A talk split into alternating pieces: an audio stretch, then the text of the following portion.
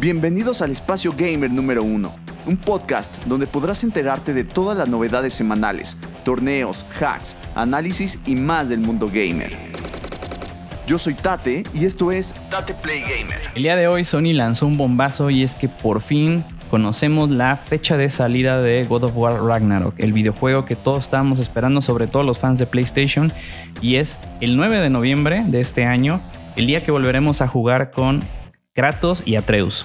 La publicación de la fecha fue acompañada también del lanzamiento de un nuevo tráiler donde no tenemos gameplay, pero también estamos viendo los nuevos enfrentamientos que tendrán en los dos protagonistas. Por ahí se alcanza a ver un lobo que al parecer es Fenrir, que ahí no sé cómo lo van a manejar porque pues en la mitología nórdica Fenrir es hijo de Loki, pero bueno, ya veremos, o por lo menos es un lobo gigante. Y también de un unboxing que lo llevó a cabo Ryan Horst. Ryan Horst es el personaje de Opie en la serie de Sons of Anarchy, muchos lo recordarán, la serie de motociclistas, y él va a ser no solamente el motion capture, sino también la voz oficial de Thor.